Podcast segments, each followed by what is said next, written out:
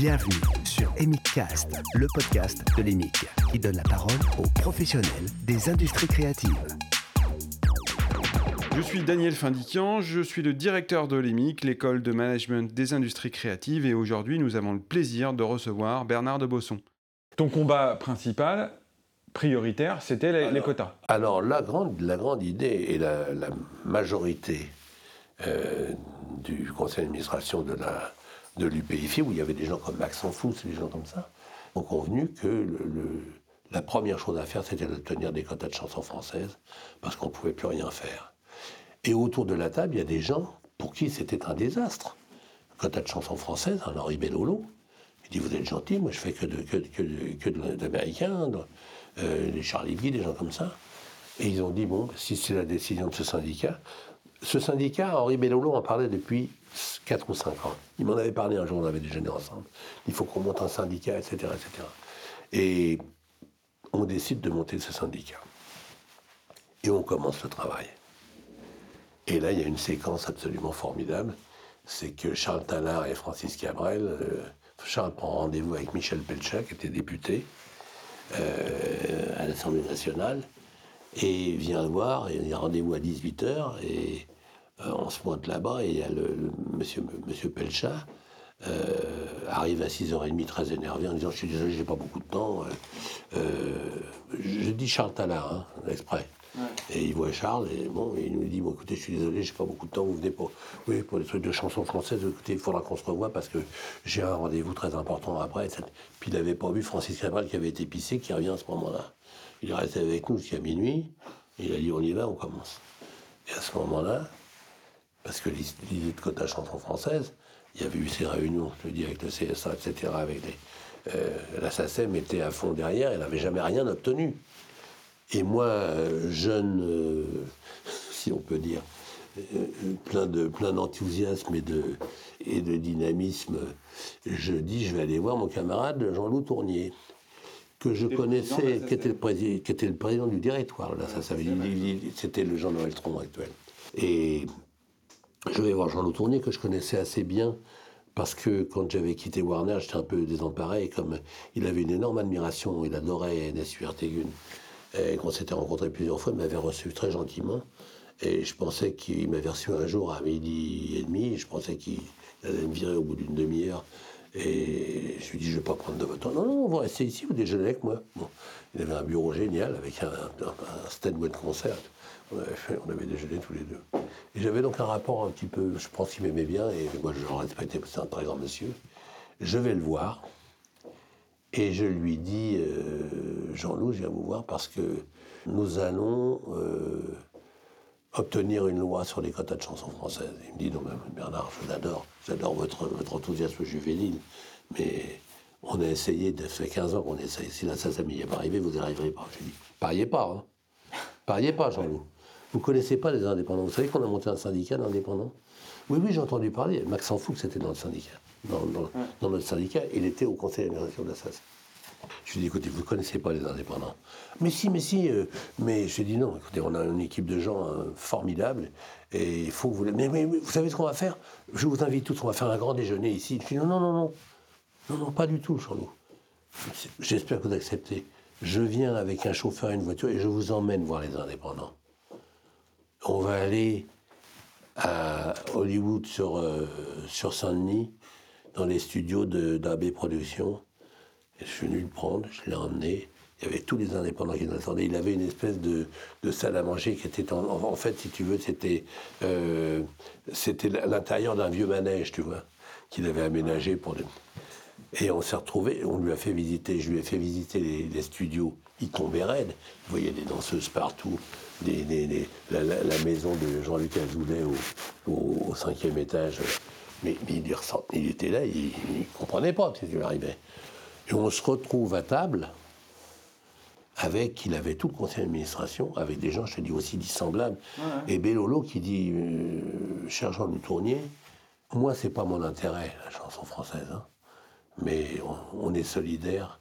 Et si, c'est l'intérêt général, on sera à fond derrière vous. Il était mais scotché complètement, tu vois. Et moi, je lui dis, à la fin, je lui dis, vous allez bien nous prêter Jacques Black, votre lobbyiste, avec lui, on va faire du boulot quand même. Puisqu'on a commencé le travail, euh, on a été voir Adrien Guteron, qui était le sénateur, qui a défendu le, projet de, de Belchat ensemble, lui au Sénat, et, et on a fait un boulot de malade. Et on est arrivé à faire ce, cette loi. Et après cette qui, qui a protégé donc dès que ça a été dès que ça a été fait. quelle année la loi euh, sur les la loi est 93. 93. non, on a commencé en 93, ça c'est l'UPFI.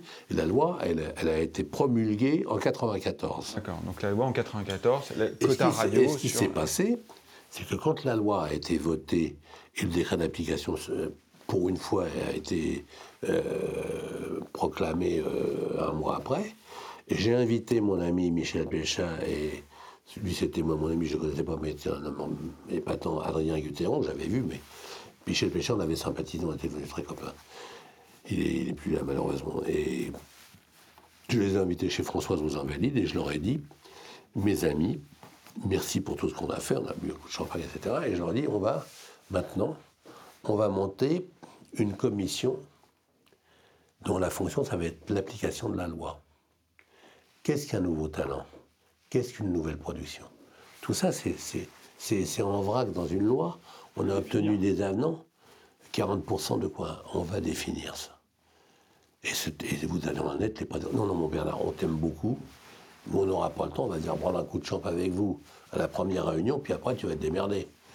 Donc moi j'ai pris un monsieur que j'avais vu à l'UPFI, c'est pour ça qu'on avait décidé de, de monter cette campagne parce que j'avais trouvé ça tellement énorme, qui était le, le, conseiller du CSA, qui était chargé des radios, qui s'appelait Jean-François Hirsch, qui était un personnage incroyable, qui avait fait un petit groupe de travail. Mais c'était tu sais qu'il y a une, légende, il y a une formule, on dit qu'en France, quand on veut euh, noyer un problème, on crée une commission. Et lui, il avait fait une commission pour que, d'un côté, les, créateurs que sont les producteurs, les artistes, les éditeurs, etc., de l'autre côté, les diffuseurs, et il faisait du washa washa, il avait créé, c'est au moment où moi je suis arrivé à l'UPFI. Et comme ils avaient déjà eu une réunion une première fois, euh, moi j'étais venu à cette réunion, à la deuxième. Et j'arrive, et je, je, dis un tout petit mot, je, je présente, voilà l'UPFI. Et puis je l'entends dire, écoutez, je vous, je vous remercie pour la première réunion. Euh, entre-temps, il s'est passé un mois, j'ai pris des contacts avec nos amis des radios, etc. Et je pense qu'on peut trouver un terrain d'entente et que tout le monde va être satisfait. On pourrait trouver des dispositions avec quand même un engagement des radios de passer un certain pourcentage de chansons françaises. Mais pour autant, il faudra que les, les créateurs et les producteurs de disques acceptent de d'envisager de donner des sommes d'argent pour dédommager les radios de la perte de chiffre d'affaires qu'ils auront en publicité s'ils passent de la chanson française. Et les autres, ils sont là, il n'y a pas un mec qui moufte. Hein. Et moi, je suis là, je dis non. C'est une plaisanterie, ça, quoi? Dis, mais qu'est-ce que... Non, non, attendez, mais j'espère que c'est une plaisanterie. Je dis, mais pas du tout, je suis très sérieux, monsieur. Je lui dis, mais attendez, je suis désolé. Mais je, me retourne. Bourter m'a dit quelque chose, putain Je me retournais vers. Il n'y avait pas un mec qui dormait, les mecs, qui dormaient. Je lui dis, mais c'est, mais c'est un scandale, mais vous vous foutez. Mais monsieur, je vous en prie, etc. Mais il a failli me virer, tu vois. À la fin de, la réunion, je me suis calmé. J'étais le voir après. Et je peux te dire que je l'ai emmené avec moi au Québec. Je savais très bien qu'il était très, très, très, très ami des radios. Et on a fait ça contre l'avis du CSA. Hein. Hmm. Je l'ai emmené au Québec, j'ai emmené pas mal de gens au Québec pour leur montrer comment se passait. Et, dans la campagne que j'ai faite, j'avais fait un tract UPFI en rouge, tu vois, en disant la, chanson française dans, dans, etc. Et j'expliquais que les quotas de, de radio de chansons francophones au Québec avaient complètement bouleversé la donne. C'est qu'avant, c'était 90% de, de l'américain, et que la production française c'était. Ils vendaient 95% d'Américains. Et ça avait complètement inversé la tendance. Et moi, je disais que la situation du marché français du disque, j'oublie le classique et le jazz, hein, euh, c'était 65%, 70% d'international et 30% de français. J'ai dit en trois ans, on va inverser complètement la tendance. Et c'est très exactement ce qui s'est passé. Parce que ces quotas de chansons françaises, Énergie, les premiers se sont, se sont aperçus que ben, quand ils passaient du français, ils ne perdaient pas de la clientèle, au contraire. Et alors, ce qu'on a fait, c'est que moi, ils m'ont dit, ta commission d'application de la loi, c'était une très bonne idée. Euh, alors, moi, j'ai été chercher Jean-François Hirsch comme président. Alors, on a pris Drucker. Et puis, il faut Jean-François Hirsch, qui évidemment a laissé tomber au bout de 3-4 ans.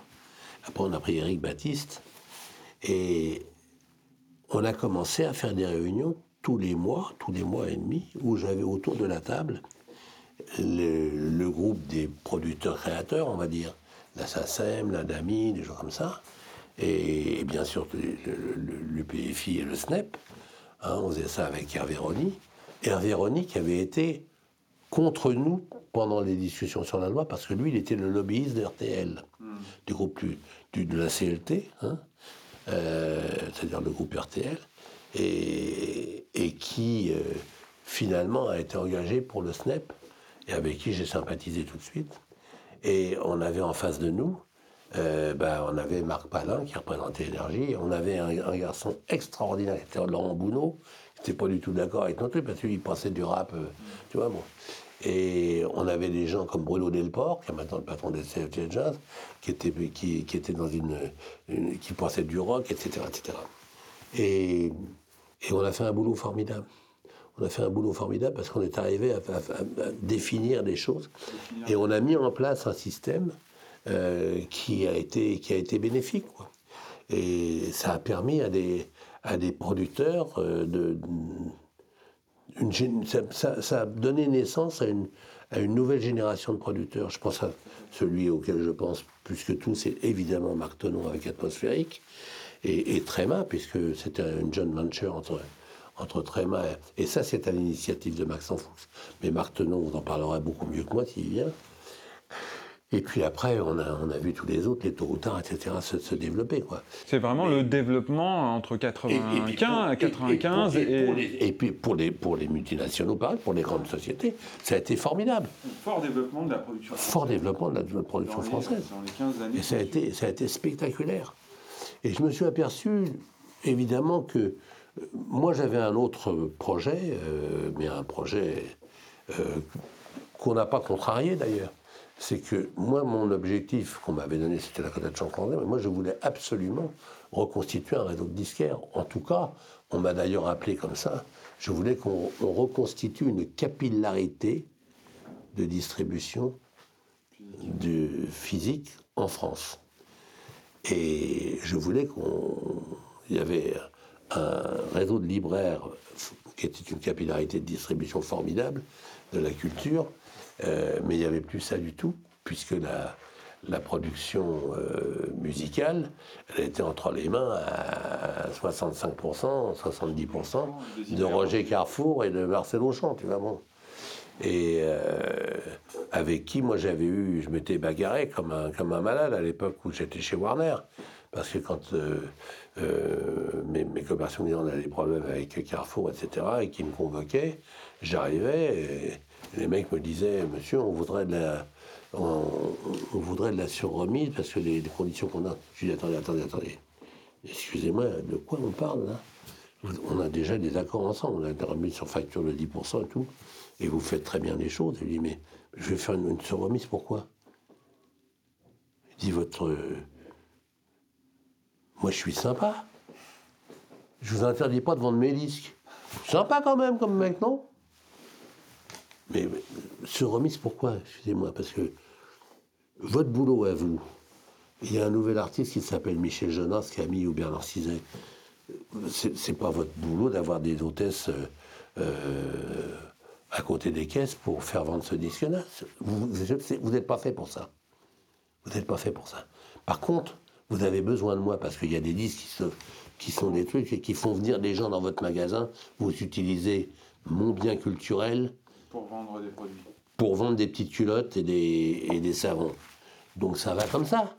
Je vous reproche pas ça. Hein. Simplement, il y a un Bernard Cizet ou un, ou un Daniel Findican, ils sont en centre-ville ils ont des frais que vous n'avez pas. Ils, ont, vous avez 500 références, ils en ont 15 000. ils ont une limitation de stock. Moi, je vais les aider, ces gens-là. À eux, je vais faire de la surremise. Tu vois? Je me battais comme un malade. Hein. Comme un malade. Alors, quand on a. Évidemment, il y avait un cassage de prix inimaginable et la situation du marché était absolument aberrante. Et, moi, je voulais vraiment remonter ça. Alors, évidemment, euh, premier midem, je me pointe et j'avais enfin, j'avais trouvé un truc, mais ça, je vous dis ça entre vous. On va l'enregistrer quand même, mais il faut, faut pas le répéter. J'avais, moi, non mais si, si, si, si, si. J'avais jamais, j'avais jamais fait ça, moi, tu vois. Et, je me suis improvisé. Et je me suis dit comment je fais? Le ministre, il me connaît pas et tout. Je me fous juste en face de lui, tu vois. On était tous debout. Puis le premier qui pose une question, c'est moi. Alors après, tout monde, quand il me voyait, alors mon président, tu gueules après quoi en ce moment, Ah non, mais je m'étais fait remarquer tout de suite, tu vois. Et c'était absolument génial, le truc, absolument génial. Et j'ai donc commencé un travail et euh, j'ai été reçu par un garçon absolument phénoménal. C'est le président de, du musée des Arts Premiers du Quai d'Orsay. C'était un bonhomme incroyable. Le mec, je sais pas, on a fité tout de suite, il me reçoit. Là-bas, il avait un super piano dans son bureau, dans forêt. C'était à l'époque rue Saint-Dominique, cherchez le, rue Saint-Dominique. C'était, tu vois, tu avais une cour intérieure, euh, un petit hôtel particulier, puis un, beau, petit parc derrière, où on m'a remis d'ailleurs. C'est pas lui, c'était un autre. Euh, mes insignes de chevalier des lettres. Et, et je sais pas, quand je suis venu le voir, on devait recevoir une demi-heure, on est resté une heure et demie. Et je lui ai expliqué tous les problèmes qu'on avait. Je lui ai dit les, problèmes de chansons françaises qu'on avait commencé à avoir. Il avait trouvé ça formidable. Il m'a dit c'est vous qui avez raison. Tout le monde nous avait, nous mais bon, c'était finalement lui, il était derrière nous. Mais tu sais, quand tu es directeur d'une division, si tu veux, du ministère de la Culture, dans un ministère, il y a euh, les services et il y a le cabinet. Et c'est le cabinet qui décide. Hein. les services, ils exécutent, les services, ils continuent. Les cabinets changent. Et lui était, fort heureusement, euh, il y a eu les élections de 95, où notre camarade Chirac a été élu président. Et il y a eu un changement complet de, de gouvernement et pour puisque c'est Juppé qui a pris la direction des opérations, et qu'on a foutu comme euh, ministère de la Culture moi je disais très méchamment, y a-t-il un ministre dans l'avion, c'était Douste Blasi qui était fait pour ça, comme moi, pour être évêque. Et encore, tu me fous une chasuble et une mitre, je fais l'affaire. et fort heureusement, fort heureusement, euh, Douste Blasi a pris comme directeur de cabinet, c'était lui qui faisait marcher le ministère, Stéphane Martin. Et on avait commencé avec Stéphane Martin un travail formidable. Et je lui avais expliqué, je lui avais dit, voilà, il y a une situation déjà, alors je vais citer tous les problèmes de l'exposition de la musique française, je lui ai dit, mais en plus, euh, les disquaires, il n'y en a plus. C'est que chez les disquaires qu'on peut défendre des nouveaux artistes, c'est pas dans, tu vois. Et ce qui s'est passé, c'est que, à plus forte raison, quand il a, pris les, commandes du, ministère, on avait déjà commencé une, réunion avec, un chef de cabinet, non pas directeur de cabinet, chef de cabinet de, Toubon, qui était Isabelle Falque-Ferrotin, qui a été la patronne du, CNIL pendant qu'il vient de descendre de charge. Et on avait été ensemble avec Stéphane. On avait été. Il m'a dit Je vais t'organiser, un, je vais t'organiser une rencontre avec Christian Babuzio. Christian Babuzio, c'était un personnage énorme. C'était un ministre sans le savoir. Il était le patron de la DGCCRF. Vous savez ce que c'est que la DGCCRF C'est énorme. Direction générale de, la concurrence, de la, de la, consommation, de la direction générale de la consommation, de la concurrence et de la répression des fraudes. Et son rôle à lui, c'est de s'assurer qu'il y a la concurrence absolue. Et moi, je viens le voir et je dis, je veux un prix unique. Mec, il me dit, attendez, monsieur, euh, vous, venez me, vous venez me provoquer là, quoi, gentiment. Et je lui explique, je lui dis, écoutez, c'est pas, on ne peut pas continuer comme ça, c'est un désastre. Et alors, à travers euh, euh, Musique France Plus, qui était l'organisme, le nom de l'organisme qui était en fait la commission que j'avais constituée à l'époque, on menait des, opérations de lobbying. Et effectivement, là où Jacques Blach nous avait aidés, il avait pris, il était devenu directeur général de ce truc. Et euh, on a, alors, je vais tâcher de la faire vite, on a obtenu, après, bon, j'ai vu M. Babusio, et euh, je lui ai dit, voilà, c'est incroyable ce qui se passe, si qu'on ait au moins un prix minimum, qu'on trouve une solution. Et je, lui donne en vrac pendant une heure euh, tous les arguments que j'avais pour euh, essayer de faire quelque chose, en tout cas de, créer un groupe de travail, enfin je sais pas quoi. Et il me dit, euh, on va monter un groupe de travail. Et il a convoqué tout le monde à la DGCCRF, toute la profession, pour une première réunion. il y avait les indépendants, il y avait les gens du, SNEP, il y avait les, multinationaux, il y avait tout le monde. Et il a dit, voilà on va essayer de passer en revue les problèmes qui font que il euh, n'y a pas assez d'exposition euh, du, disque et de la chanson française, etc., etc. Parce qu'il y a. Alors on a commencé, c'est une réunion de, pour dégrossir les choses. Et puis nous donnons rendez-vous un mois après. Et en sortant de la réunion, deux, jours après, j'ai un coup de téléphone. Monsieur Babusio vous demande. Je prends Monsieur Le Bosson, bonjour, je suis heureux de vous entendre à nouveau. J'étais content de vous voir avant-hier. Est-ce que j'aimerais vous inviter à déjeuner? Est-ce que vous voulez bien venir au, ministère de Genève? Et je me pointe à Bercy, mon pote. Ils ont deux salons privés, que du bon. Château de France, un formidable Pessac réunions. Et là, il me dit racontez-moi tout. Dites-moi tout. Et là, je raconte. Et je lui dis, ben voilà comment ça se passe. les, les, grandes. Euh, j'avais eu des bagarres euh, inimaginables déjà avec Alain Lévy euh, 15 ans avant, quand la liberté des prix est arrivée en, en, janvier 79, où, où j'ai dit ça va être l'autoroute pour la grande distribution, il faut qu'on fasse attention on risque d'avoir des problèmes. On a pour l'instant une situation de prix encadré qui, garde quand même une marge de plus ou moins 20% au disquaire. il, faut, il m'a dit, mais c'est très bien la grande distribution. Et un jour, il m'a dit, mais euh, tu n'as rien compris, Bernard. Il vaut mieux vendre un artiste à, 100 000, à 1 million d'exemplaires que 10 artistes à 100 000. Ben, je lui ai dit, c'est exactement le contraire, que je pense. Si les 10 artistes à 100 000, ça fera autant d'artistes à 1 million plus tard. Et ça, tu ne l'auras pas avec ta grande distribution. Donc, raison pour laquelle il était assez contre le prix. Et là-dessus, euh, je lui raconte tout. Et je lui dis, ben, ils font de la surremise, ils font des opérations au cours d'année sans arrêt. Et c'est mécanique, le cassage des prix. On a obtenu deux choses. La réunion d'après, il voit tout le monde, il dit écoutez, je vous remercie d'être venu un peu plus nombreux. J'avais demandé à Catherine Carvignal, SDRM, d'être là. Elle avait des chiffres très précis. Et je me retrouve, on se retrouve avec un monsieur qui nous dit écoutez, je suis très très heureux de vous revoir tous et je il faut simplement que je, vous demande, j'espère que vous allez accepter mes excuses. J'ai totalement oublié de vous dire une chose. Au cours de la première réunion, il marque un temps d'arrêt. J'ai horreur qu'on me prenne pour un imbécile.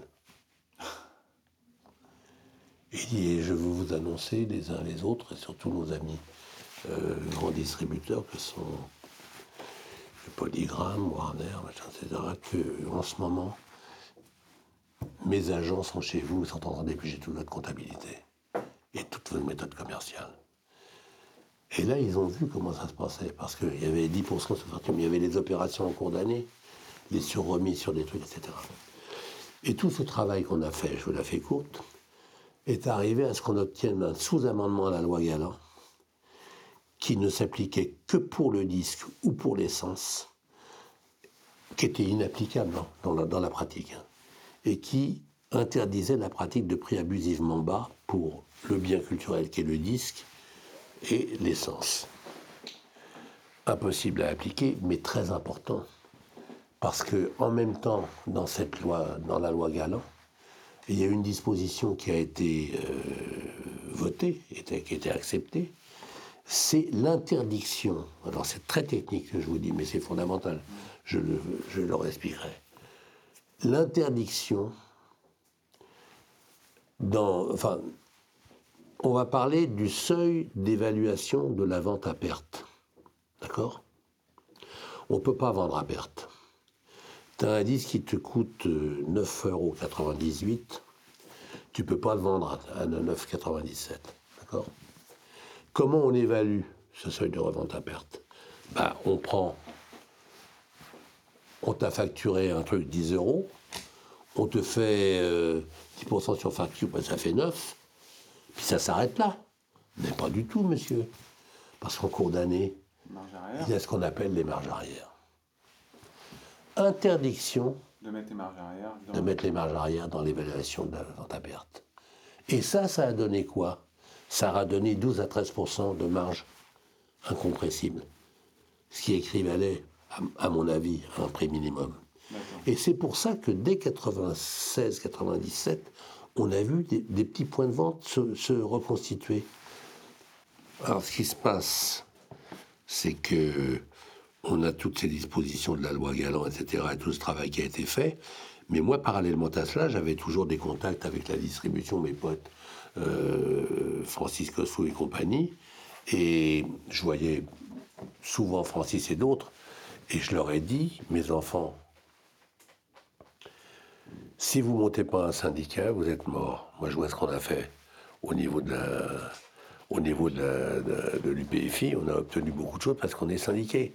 Parce que si vous arrivez, qu'il y avait, quelques disquaires formidables, il y avait le, fameux disquaire du Havre, dont je ne me souviens jamais du nom, qui était le plus gros disquaire de France, ou, ou, comment il s'appelait, euh, mon pote euh, euh, Patrick là-bas à Rennes, Rennes Musique, qui était le plus gros disquaire de France. Le mec, il avait 120 000 références, un truc de malade. Mais dans tous les domaines. Hein. Tu arrivais, tu voulais une version, une version du concerto de Ravel, du, sol, il t'en donnait 10, tu vois. Il y avait Michelangeli, euh, Martin Algeri, Hélène Grimaud, un truc de malade, quoi. Et je leur dis, si vous vous pointez, vous une musique au ministère en disant c'est pas bien, la FNAC euh, me casse les prix, parce que la FNAC a fait un, boulot mais dévastateur. Hein. faut le savoir, ça, quand même. Hein. le, principal tueur de disquaires, ça a été la FNAC, hein, qui a cassé les prix systématiquement à partir de, 1979. Hein. Et moi, je me, souviens parfaitement de, de, la FNAC qui s'installe à, je 82, 83 à Lyon. À Lyon, il y avait une. Lyon. Dans les murs, il y avait une quinzaine de disquaires, dont la fameuse Madame Michel, qui était le plus gros disquaire. C'était la terreur de tous les représentants, tous les chefs de vente. Et en périphérie, il avait, ils étaient à peu près une cinquantaine. En un an de temps, Madame Michel, fermait. Hein. La FNAC, elle, pratiquait d'ailleurs, euh, pour l'anecdote, notre, ami Patrick Zelnick, euh, quand il a, ils ont lancé le Virgin Megastore à Marseille, la FNAC, il, dînait chez moi le lendemain. Il est arrivé, il m'a dit, ben j'aurais dû t'écouter. Parce que déjà, à l'intérieur de, notre groupe euh, du, SNEP, je, lui ai dit ça. Euh, il me dit, c'est ce que la FNAC a fait? Quand on a ouvert euh, le Virgin Megastore à Marseille, qui était une splendeur d'ailleurs. La FNAC avait mis 1350 références au prix coûtant. D'accord? T'imagines le truc. Et alors, ce qui s'est passé, c'est que moi, j'ai dit, bon, écoutez, vous faites comme vous voulez, mes enfants, mais toi, tu te pointerais de musique, tu vas au ministère, tu dis, écoutez, c'est infernal, euh, la grande distribution, la FNAC me casse les prix, monsieur, vous, êtes qui, vous? Mais Je suis monsieur Patrick euh, euh, comment il s'appelait mon pote, je me souviens plus euh, et, je m'appelle Christian le Malade qui vient de mourir. J'ai monté un truc qui s'appelle Starter, c'est un petit groupe de... Mais attendez, monsieur, vous avez un syndicat? Ah, bah, bah non, bah non, monsieur, on ne peut pas, peut pas traiter des cas particuliers. On, est très, on, a, plein de sympathie pour votre problème, mais organisez-vous, tu vois. Donc je leur dis, montez votre syndicat. Et ils ont monté le syndicat, qui s'est appelé le SDSD dans un premier temps, syndicat des distributeurs spécialisés dans le disque. Et ce SDSD, qui est devenu maintenant le SDLC, syndicat des distributeurs de loisirs culturels, dans un premier temps, il y a eu Virgin, il y a eu Starter, Il y a eu Nuggets, tous les magasins Madison Nuggets, etc. Et puis, euh, un petit peu après, la FNAC est venue. Et on a mené, on a commencé à mener un combat qui était quand même un combat un peu plus important, tu vois. Et moi, je quitte. En 97, j'ai quitté euh, l'UPFI parce que il y avait deux salaires, il y avait, il y avait Jérôme Roger à la SPPF, et la SPPF qui nous finançait. Hein. Et ça, c'est pas très bien passé. Bon, je quitte l'UPFI. Je quitte l'UPFI. Mais comme j'avais lancé sur les rails ce, SDSD, et j'étais en contact permanent avec euh, avec le Manac et avec le président de ce syndicat, qui était Jean-Noël Reynard, qui était le président de Virgin, Jean-Noël m'appelle, me dit faut, on a besoin d'un. On n'a personne, tu vas être notre, notre homme de communication, chargé de mission, etc. Euh, et j'ai commencé à bosser pour eux. Et là, on est en 98, 99, et en 90, oui, fin 90, début 99, j'ai un, jour, son assistante m'appelle et me dit Bernard, il faudrait que tu viennes parce qu'on a eu un coup de fil d'un mec d'Épernay qui s'appelle Jean Tran, et voilà, ils ont, ont un, ils ont un centre de formation de libraire, et ils voudraient monter un centre de formation de disquaire. Je dis pourquoi pas, j'appelle le mec, je vais le voir à Épernay. Euh, et, on monte une formation qui s'appelait l'IFD, qui était inclus dans le FCL, Centre de formation des commerciaux en librairie, et on monte à côté l'IFD, Institut de formation des disquaires. Et j'ai commencé à développer ça. Et dans un premier temps, on a eu pendant 5-6 ans, on avait une formation libraire, une formation disquaire, un tronc commun pour traiter marketing, comptabilité, gestion des stocks, des trucs comme ça, tu vois un peu de, juridique. Et puis en 2008-2009, euh, ils ont fusionné, on a déménagé, on est passé de la Bernay à Reims. Et là, on a fusionné les deux dans une seule et unique formation qui maintenant est diplômée depuis oui, au moins 11 ou 12 ans. C'est un diplôme, quand ils sortent, ils ont un diplôme de vendeur de biens culturels. Et ça, ça inclut le bien culturel, c'est évidemment le livre, énormément, euh, le livre, euh, la vidéo, le disque et le jeu vidéo. Dans les 20 dernières années, il y a deux artistes que tu voulais euh, sans doute plus d'ailleurs, mais on, va, parler de Chamfort. Oui, il a, a, non, on va parler de Chamfort, Camille. Il y a un artiste dont je voudrais parler parce que je n'ai pas pu le signer à cause d'une vilainie de producteurs que les premiers producteurs que j'ai montés en France les premiers, par Michel évidemment, les premiers producteurs à qui j'ai signé un, contrat de licence en disant on va monter une production, et j'avais une première option surtout. Euh, ça s'est très mal passé, je ne vous dirai pas qui c'est parce que bon, mais ça s'est très mal passé.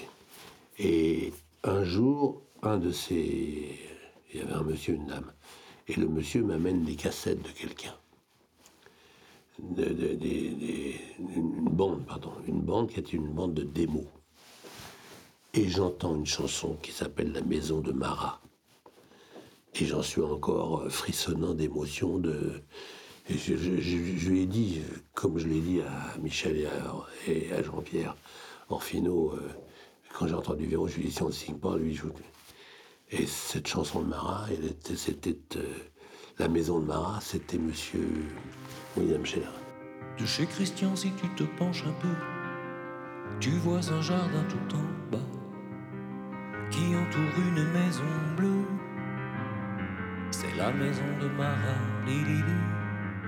la maison de Marat. Depuis un an, il n'y vient plus personne.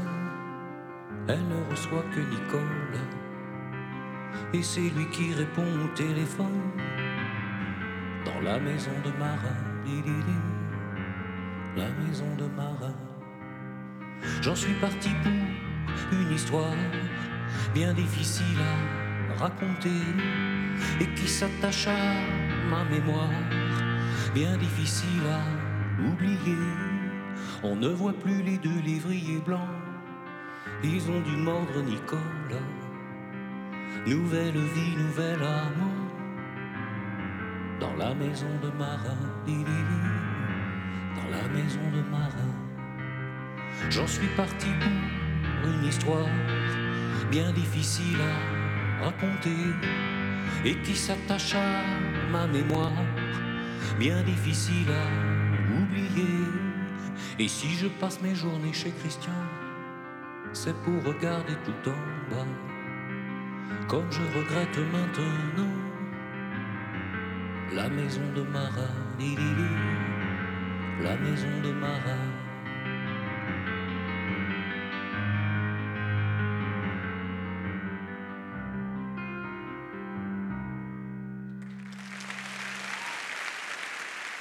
Je dis un mot sur Alain Chamfort. Alain Chamfort, c'est un artiste incomparable, d'une d'une dignité, d'une discrétion, d'une élégance. Il a l'élégance physique de son élégance morale. Hein, c'est un personnage absolument magnifique. Et il a fait ce dernier album qui est un petit bijou que je vous recommande d'écouter parce que et dedans il y a cette chanson absolument incroyable euh, qui s'appelle Micro Sillon euh, qu'il a chanté sur scène aux Victoires de la musique.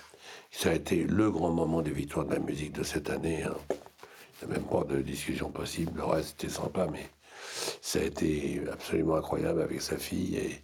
Et, en plus, il y a des gros plans. Bon, euh, n'y voyez aucune connotation de quelque nature que ce soit. Il est simplement d'une beauté énervante, le mec, quoi. Il y a un gros plan sur lui, il est, tellement beau, avec ses petites rides, ses petits... Et on, voit, il est presque en larmes en écoutant sa fille. Moi, je lui avais mis un petit, un petit SMS avant, et j'en ai mis un autre après, je hurlais dans la salle. Je hurlais. Et je ne l'ai pas pu le voir, parce qu'il était, je sais pas pourquoi, il y avait un truc après, mais je n'ai pas pu le voir. Et, il m'a ren- renvoyé un petit mot le lendemain en me disant Mon Bernard, tu peux pas savoir ce que ça m'a touché, mais tu peux pas savoir l'émotion qui a été la mienne de chanter avec ma fille. Puis ça se voyait, ça se voit à, à l'image, tu vois. Euh, L'orchestration derrière avait été formidablement bien. Il y avait un bel orchestre avec des belles cordes. Et voilà, c'est un. Et on- tu, tu vois, tu comprends toute la chanson à travers le travail qu'a fait le, le réalisateur, le mec qui était en, en régie, tu vois. Il, c'est vraiment ça, les micro-sillons, tu vois. Et c'était formidable et formidable. Alors, on va se quitter sur ça. Donc, c'est le Ouais. extrait du dernier album de- d'Alain Chamfort, le titre s'appelle Micro Sillon, euh, paru chez Piast il y a un an et demi, je crois. Oui. Euh, Oui, il y a un, oui, un, oui, un an. un- oui, Euh, un- oui, même pas un an. Un an, il y a un an. Ça a dû sortir en novembre de l'année dernière. merci beaucoup, euh, Bernard. On va se quitter euh, avec ce titre. Merci beaucoup. Et, euh, Merci, merci à vous, merci à vous. Passe ton doigt sur les micro-sillons autour de mes yeux, le long de mon front. Les entends-tu bien, toutes les chansons? Que le temps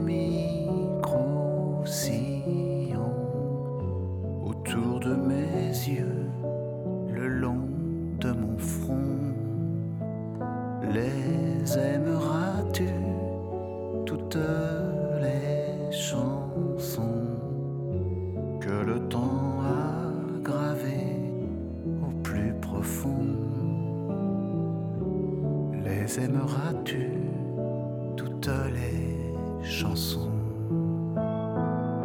sur ma peau vinyle? Tu suivras le lit de triste et fragile